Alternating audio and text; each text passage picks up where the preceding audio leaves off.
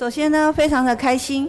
北投文物馆呢这栋房子已经一百岁了。为了这一百岁，我们要庆祝它的百年，所以说我们特别做了一个百年的大展。这个大展呢很有趣，竟然跟我们北投的发展史非常的相关。我们知道整个北投地区有五十位的人瑞，所谓的人瑞就是一百岁。那我们很开心的是说，一个个去拜访，然后去了解，把北投的历史给他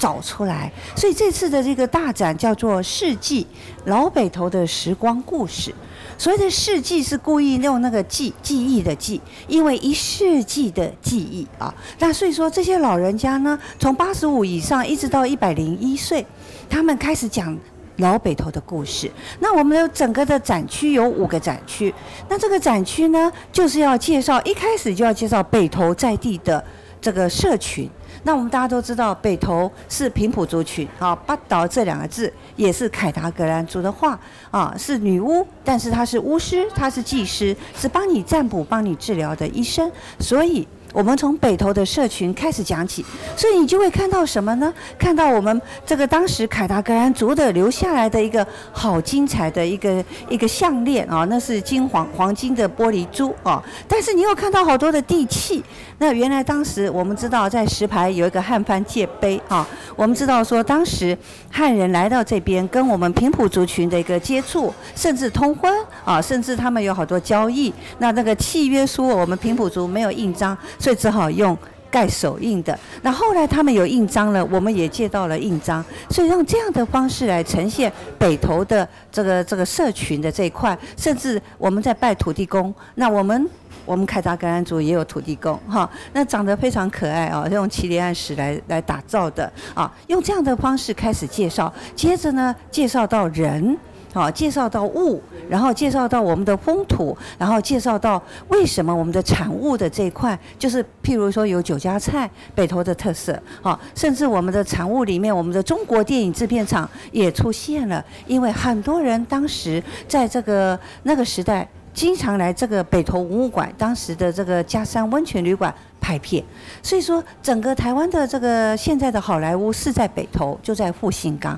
我们用这样的一个方式让大家了解，甚至呢，我们也找到了这个黄德兴老先生，他就是我们酒家菜的始祖啊。那待会儿呢，我们这个副馆长是我们红坎副馆长，他是总总策展人，所以由他来为各位来继续的说明。那在走廊，我们有个加山一廊，就好多的老照片出现。很多人会说，北投，我们已经看过太多北投的老照片，可是这次完全不一样。我们让大家看到黄牛牛。有穿鞋子哈，草鞋啊，它会从黑白变彩色。我们有好多的互动，让大家开始跟它来做互动。从一张黑白照片会变成彩色，哦，或者一个照片会变成影片。我们用这样的方式，让大家更能够深入了解，这里就是一个北投的发展史，一部一百年的北投发展史。哦，我们这次的展览其实非常的精彩，这完全在讲我们在地北投的历史。嗯。那接下来呢？很多人会发现说，每一个展区都有个电话，这个是日本时代的电话哦。我们拿着这个听一下，哎，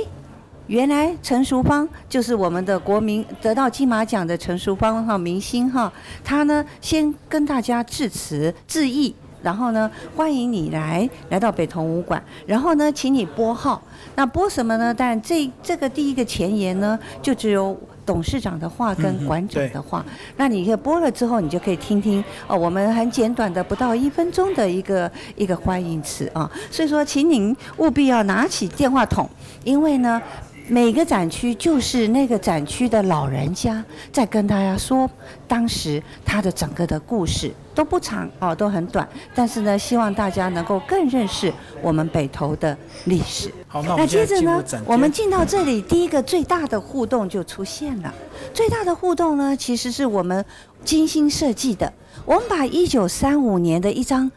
老的地图。我们跟南天书局请他授权，这张老地图是在讲台北鸟瞰图，整个台北市。可是我们切了一半，是因为从它大道城一直到我们的淡水，我们用这样的放大让大家来玩这个互动。各位知道，这总共只大概只有三分钟哦。那结果呢？我们一按下了这个 restart 之后，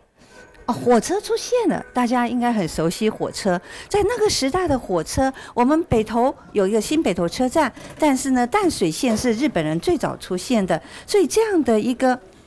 哦，这样的一个这个火车呢，从台北车站开始跑跑跑跑跑，要跑到了我们的北投地区。我们知道七里岸非常的重要，因为七里岸石哈，我们城门的大部分的城墙也都是用七里岸石在北投。哦，还甚至还有牛车，在那个时代，还有一个小学校啊，是一九零二年的，就是我们的北投国小。我们用这样的方式让大家开始认识北投的这个这个地或景啊，然后呢，这个火车呢就继续跑，它会跑到淡水去了。我们这个整个的设计里面有四种交通工具会出现，只要闪着我们就按它一下。原来这里新北投就是新北投车站哦，那个早期的新民国五年的时候的新北投车站就出现了。然后接着呢，我们只要看到哦。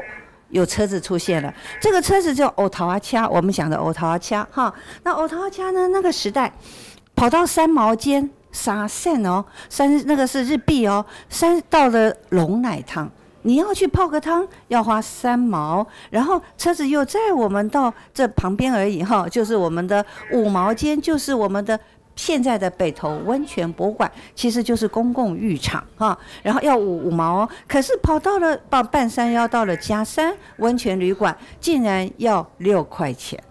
你看差很多，因为当时。嘉山温泉旅馆就是整个北投最高级的温泉旅馆，今年一百岁了。所有车子跟牛车呢，都会往草山，就是阳明山，呃，国家公园这个地方走哈。那牛车是载的是什么呢？牛车载的呢是就是一些石头等等，要去盖房子了。哦哦，硫磺谷看到了。那硫磺谷是什么呢？就是北投的温泉的源头。北投温泉源头有两个，一个大黄嘴啊，硫磺谷就是。白黄，一个山下的地热谷就是青黄啊，让我们让大家可以认识一下。然后车子继续往前走，那这里我们在走到山上的时候会看到一个大炮岩，很可惜现在这边已经没有，这是早期的哈。然后呢，我们从这边看到车子停到哪里了？跑到了草山众乐园。跑山众乐园是哪里呢？就是现在的阳明山的教师研习中心。好，可是我们发现牛车也一直往上面跑了，因为这些石头房子。是都是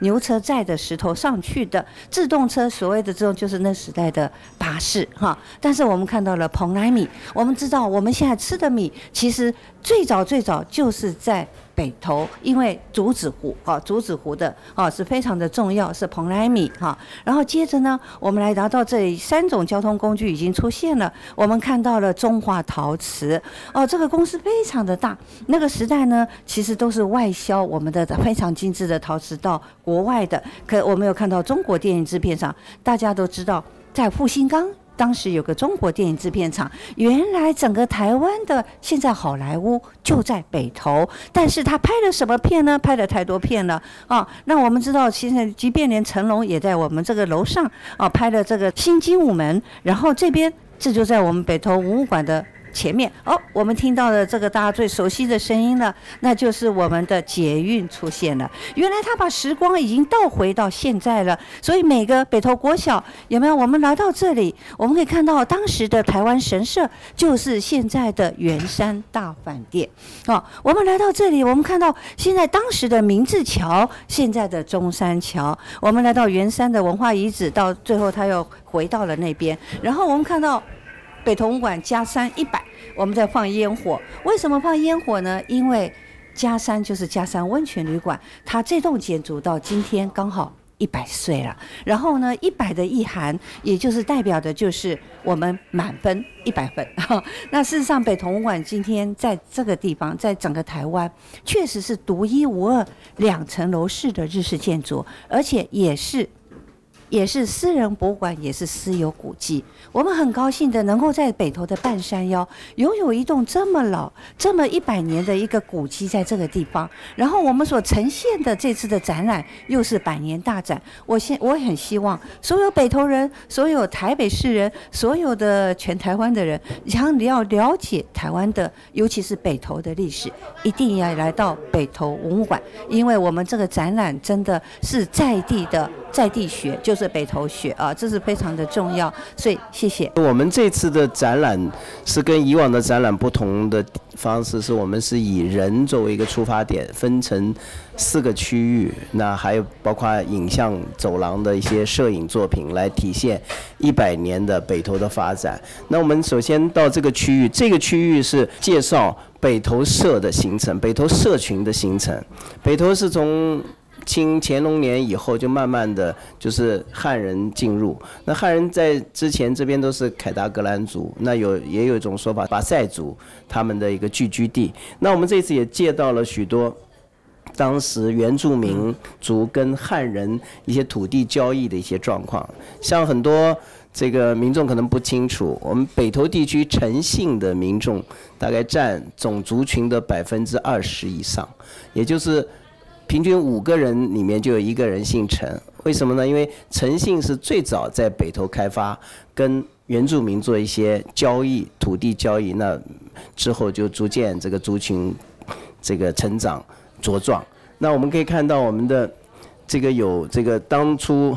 嘉庆二十年的时候，这个这个一个叫陈元庆，也大概是一八一五年左右啊，这个陈元庆跟一个原住民叫达乖。他的一个土地就租用他的一个山上土地的一个一个契约租约，那你看到上面还有一些手印，为什么？因为原住民没有自己的文字，所以他们就是用手印的方式来表示这个这个一个认证呐，就土地交易的认证。我们同时也看到一些当初的，因为原住民也是在学习汉人，在交易的时候，后来发现也可以用印章，所以他们也刻了一些。交易的印章作为一些凭证，我们看到，甚至我们这次展出了凯达格兰族的，像这个琉璃珠，那这个琉璃珠很特特别，它是一个金黄色的琉璃珠，那我们跟平常看到的其他民族的琉璃珠不是太一样。当然，我们也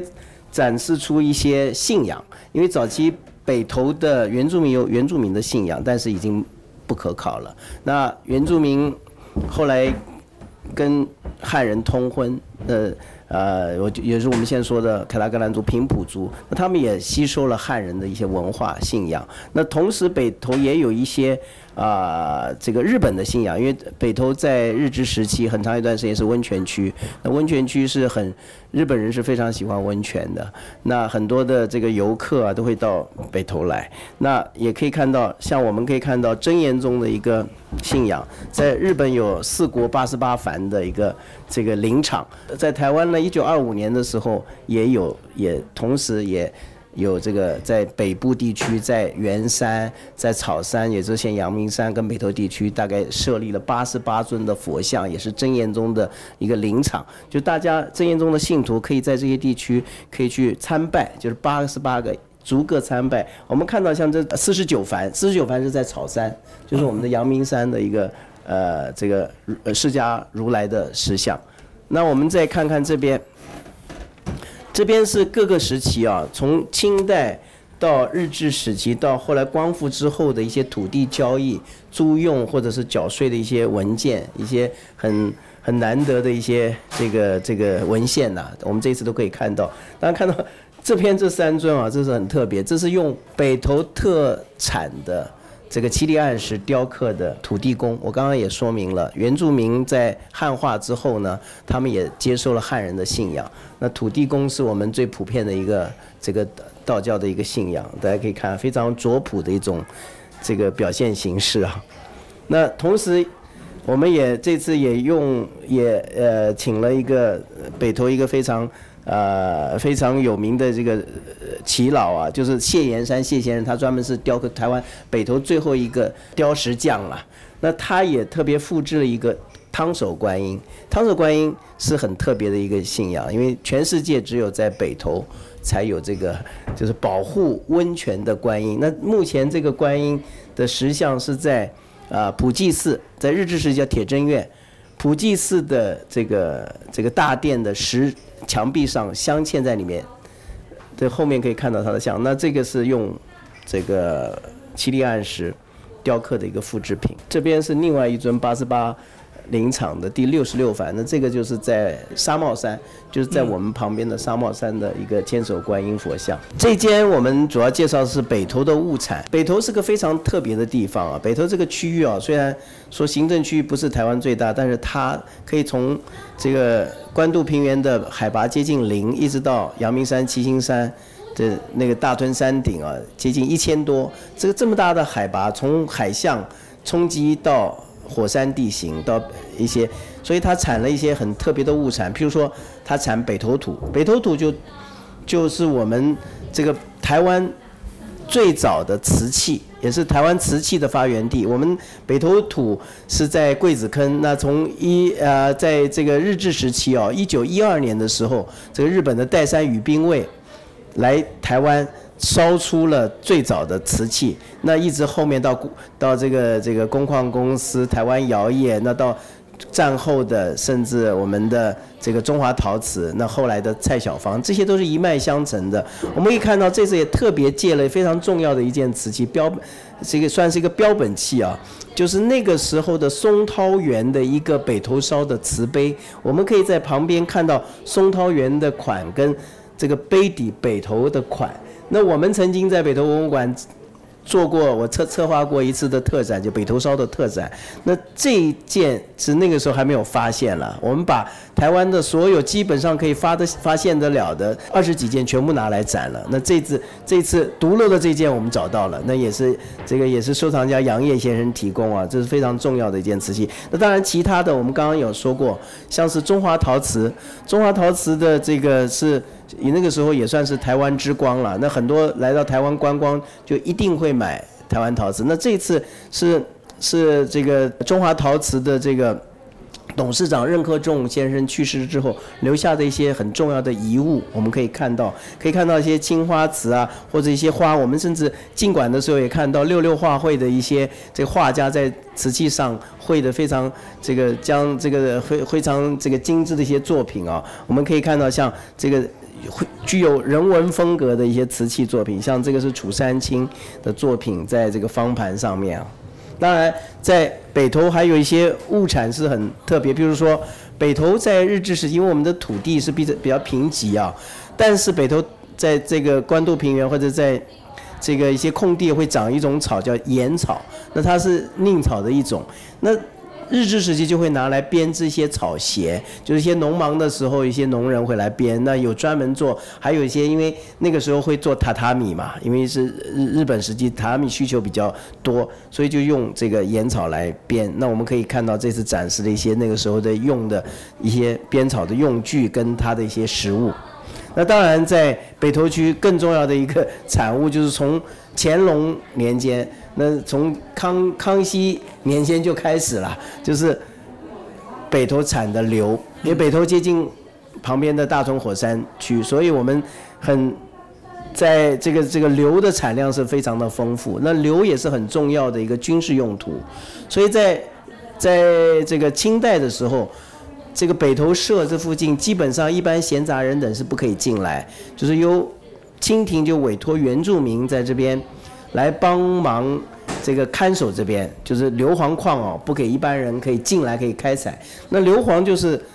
拿来做黄色炸药，就是硫磺跟硝结合就变成这个黄色炸。那我们这次也特别借到了，跟台湾博物馆借到冈本耀八郎当年在发现这个冈本耀八郎呃发现的这个这个采亲自采的这个硫磺。原矿，那冈本幺八郎大家也知道，当冈本幺八郎是北投重最重要的以北投命名的一个矿物北投石的发现人，那他当年发现了北投石，那也北也是唯一的以台湾地名作为矿物名称的一个石头。那可以看到这次的展出的一些采硫的一些工具，因为采硫需要是用油去煮，那你看到用的那个油瓢。瓢就把那个煮好的这个这个硫磺啊，要把它舀出来，可以看到。那当然，北投还有，北投真是实在是太太这个工，除了渔渔业没有哎，你看刚才工业有了，还有民生产业、传统产业都有，还有一个就是农业。北投也是我们的蓬莱米的发源地。我们在早期的在在清义这个日治以前，台湾我们吃的都是再来米。现在还有少数的地方还有再来米是比较米比较长，然后比较干。那我们现在比较喜欢吃的是蓬莱米。那蓬莱米是用日本的这个米跟呃鲜米跟台湾的这个再来米杂交出来的。那最早试种成功就是在我们的竹子湖。那这一看到我们这次从基永吉，就是日本的一个呃农业学家基基永吉，那我们跟台大也借了，那当时在这个呃竹子湖。做实验的一些相关的一些器物啊，可以看到，甚至一些地图可以看到当时的这个种植产地在北投的哪些地方。那当然，北投的在日时期也有一些，比如说我们曾经在每三十年、每十年，他会办一个这个博览会，就是一个这个这个这个台湾博览会。那在一九三五年的时候有办了大概一个很盛大的博览会啊，这个台湾博览会。那北投也是一个分。分区之一，那我们这次可以展出了一些当时的一些入场券啊，或者一些纪念品。那当然还有一些很特别的，就是我们加山相关的。我们可以看到，加山当年的一个 DM，这是一九三几年的这个。还保存的非常好的一个 DM 嘛，那还有这个在一九大概四四零年代初期的一张明信片，那时候画的就是一个画家在画的一个这个这个呃冈田谷，他画的北投文物馆，那个时候加山旅馆，大家可以看哦，如果这个照片哦，下次可以去看一下，回头看一下，跟我们一九四零年代几乎是一模一样了，我们就说以旧复旧的一个保护恢复哦，跟之前大概很接近的一个样貌啊。那刚才在也介绍过这个电影产业，刚才这个呃电影产业就是说北投曾经是台湾的好莱坞，那很多的电影，那中影制片厂就是在北投。那我们可以看到，这次我们借到了在一九五几、一九六一年的非常著有名的一个黑一个电影啊，叫做《大侠梅花鹿》，大家可能听过。那个时候是一个寓言形式的一个电影。那我们也借到了那个时候的戏服一些复制品。那当然还有一些像这个一个范金玉阿伯，那他也是接近九十多岁啊，也近百岁的人瑞。那当年他拍了很多像《提营》啊。还有一些老片啊，《天字第一号》都是他拍摄的。那这个还有他得的一个金马奖的一个一个一个讲座。那当然刚才有介绍过农业，我们看到这北投地区哦，因为曾经虽然呃有工业的发展，但最早还是农业社会。那农业业人跟牛之间的情感非常深厚啊。当然因为。很多的农民啊，我们现在都知道都不太吃牛，为什么不吃牛？因为我们生活就是靠它，嗯，所以对牛有深厚的感情。大家知道有些东西可能从来没有看过，牛也是穿草鞋的。为什么穿草鞋？因为当初在搬运一些，比如说我们的北投石，或者是硫磺矿，甚至是北投土，在搬运的过程，因为以前的那个那个交通只能靠牛来搬运，那牛。就必须要防滑，所以牛也会编织草鞋。所以我们这次也找一些耆老帮我们把编织草鞋这个技术啊，能够能够把它留留下来。那我们有些影片，那甚至是有些实物的一些操作，呃，这这个展示啊，甚至还有一些像我们看到牛牛医书，牛也会生病啊，所以医生是除了看人之外，还要看牛，这是很特别的一些展物。那这些。牛身上的一些配件啊，铃铛啊，牛牛嘴龙啊，这些，对，呃，大致是这样。接着我们这第二区啊，介绍北投的一些所谓风土。北投地区啊，很特别，就是说，我们刚刚也介绍了所谓的这个七里岸石。七里岸石是在七里岸地区的，就是说我们。在北投北部地区是第二古老的地层，大概形成于在两百六十万年前的一个地层呢，就是七里七里岸层。那我们可以看到木山层，那它的石头呢是砂岩，那非常适合来作为一些建材，比如说我们古老的呃台北城的城墙就是用七里岸石打的。那后续像这个我们北部地区的工业发展，七里岸石也也。这个起到了非常重要的一个作用，因为漆炼石它可以耐高温，所以很多的工业的一个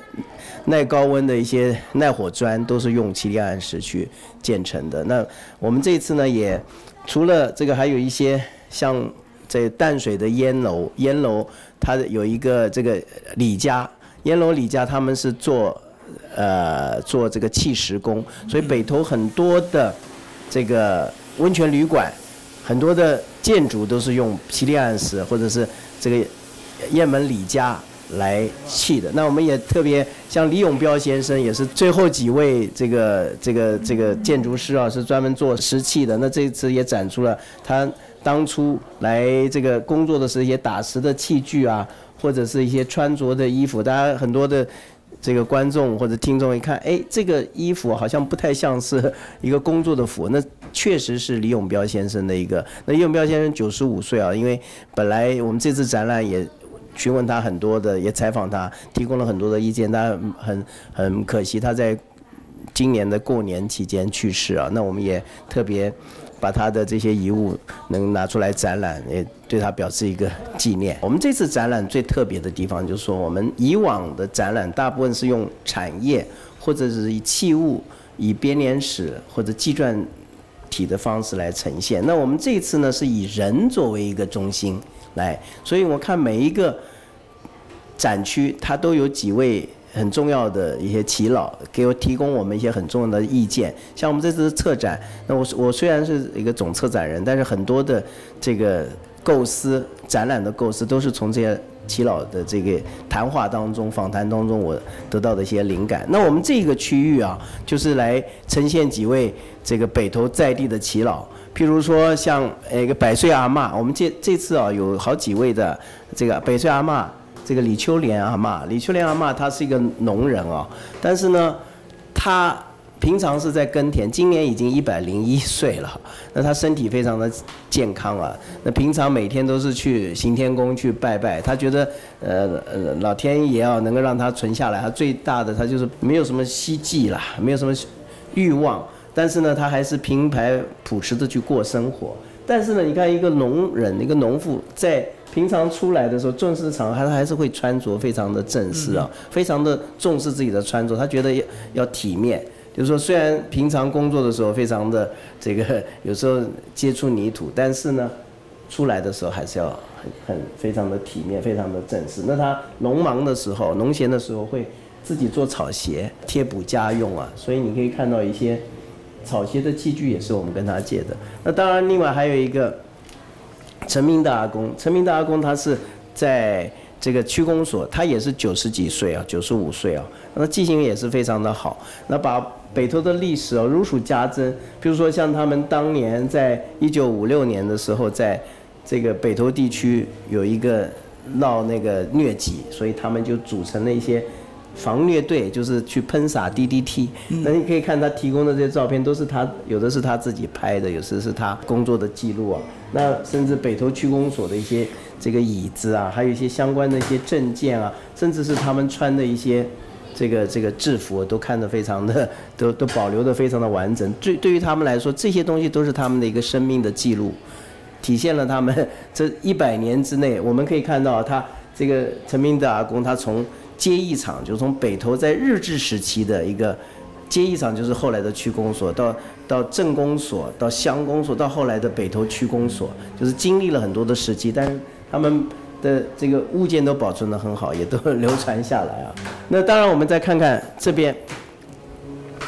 这个区域北投地区是很特别，就北投地区后来发展出很多的产业，那但是济源是温泉，温泉。引吸引客人来这边泡温泉，那当然就有一些餐饮，还有一些相关的娱乐活动。那像北投，我们的北投加山加山温泉旅馆，在日治时期就是最高级的温泉旅馆。那他们当时在这边的这个艺伎啊，都是是日本人，所以他们表演的形式就是像是用能剧啊，或是是一些这个这个日本的一些呃狂言啊这种传统戏剧。所以你看到这个艺伎的。装束啊，我们可以这次也借到了。预计当时他们表演的是用，比如三味线，或者是用这个琵琶。我们看到这个琵琶跟传统中国琵琶不一样，这是萨摩琵琶，它是这个把的地方是折过去的。那它是用这个拨琴拨去拨的。那当然在那个时候的北投还有一些台湾自己的。旅馆，台湾自己的旅馆，他们就发展出一些演歌，后来慢慢发展出后来的就是我们所谓的纳卡西，就是一直到六零年代、七零年代非常风行的，到曾经像我们在六七零年代的时候，最多的时候北投有四百组的纳卡西的一个表演的团队。那现在大家比较少，他现在大概二三十组了。嗯，对。那可以看到这个，那当然还有特别的，就是说我们北投的电影，北投曾经号称是台湾的好莱坞。那在光复之后，尤其是光复之后，它六零年代、七零年代的时候，最高纪录，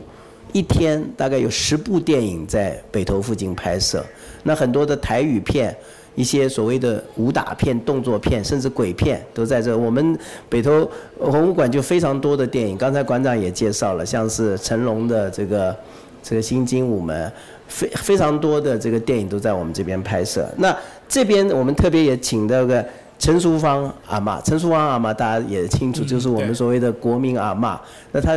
呃这个得到了最近得到了这个金金马奖，也是很特别，就是说双料影后。同时拿到了最佳女主角、最佳女配角。那她这次也把她的这个些戏服借给我们，就是甚至这张这个服装是他 参加金马奖的时候的战袍。那旁边呢，那幅是他呃前几年在拍的一部电影，叫做《五星级女演员》，因为这个电影没有看过。那他的一个戏服，对。那同时还有很特别的，就是说北投地区的温泉旅馆，像我们这次也特别从日本。义村的老板，当年的老板，他留下来的一些文物，我们也借来了。那可以看到，甚至在这照片中可以看到一些在当初开发之前的北投文物馆附近的一些景象，也也欢迎大家来参观。那刚在介绍说我们的北投的旅馆业或者温泉产业，当然很特别，就是酒家菜，因为观光娱乐啊衍生出来的所谓。酒家菜，那酒家菜我们这次也请了黄德兴，也是他也是九十，快接近九十岁了。那他以前也创立了非常多的这个这个餐厅哦。那我们也借到了当时他在呃餐厅的一些餐具，这些餐具呢还双层的意义。一方面他们是酒家菜的餐具，那另一方面就是说他们制作这些餐具的人也跟北投有关系。这是什么呢？就是蔡小芳，蔡先生，蔡小芳大师他的作品啊，他是源自他现在他的这个也是工作室也还是在北投。那他创造出来的这些是仿古瓷啊，那应目前应该是这个世界一流的，就受到全世界人的欢迎啊，也是算是台湾的一个。陶瓷界的一个代表性的人物，那这些都是可以看到，都是当初这个这个黄德兴总总布师他他创立康熙院那个时候的一些餐具，那制作者就是他跟啊北投的小方窑蔡小芳定制的。那我们这一次啊展览还比较特别的，就是说我们用了一些 AR 的技术，AR 的技术可以透过我们的这个影片啊。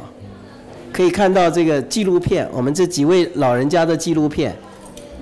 对，对，像这有五个纪录片，每个纪录片我们只要透过这个这个 pad，我们就可以直接在这上面可以看，那也可以在 YouTube 上面可以可以看到我们的这个纪录片。我们这次访问了大概，呃，这这边有五位啊，都接近。都都是人瑞，有的是一百岁，我们有三位啊，超过一百岁的这个这个耆老。走廊我们可以看到，这次展出的就是这一百年之内啊，一些摄影师，有些是不知名的是摄影师拍摄的一些北投的状况。譬如说，我们可以看到，像这个是这个陈明德先生拍的，大概一九四七年的时候，光复后。在呃跟同事在北投公园的合影，那个时候我们可以看到这个喷泉还在，这个喷泉上面是个这个青铜的一个鸭子啊，那现在这个已经原件已经不在了。那像这件是早期的这个北投，因为北投是曾经号称是风月场所了，那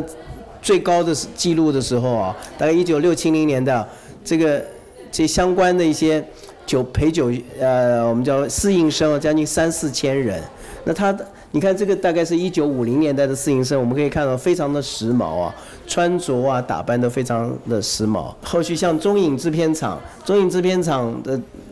曾经，这个是在中横拍的一张照片，那个时候拍纪录片，因为中横在开采的时候，很多的人的死伤是个非常壮烈的一些事迹啊，就透过纪录片把它记录下来。或者是北投早期发展，我们可以看到一些庶民的生活。早期的一些像婚婚宴，这大概是一九五零年代在北投街头的一个婚宴，就直接在街头拍照或者结婚是非常 复古而且有味道的一个照片啊。那还甚至像这个是在更早了，是大概在一九四零年代，那北头庄以前叫北头庄，升格到成北头街的时候，会有个游行。嗯，那这个游行可以看到那个时候艺妓啊这些妇女啊都穿着非常盛装打扮就出来。游行，那当然北头还有特别，就是说，一九二三年的时候，那时候的裕仁皇太子曾经来过北头，那这个就是他在北头的拍的那个照片，就是在我们现在的他凯达凯达格兰馆前面，就跨过那个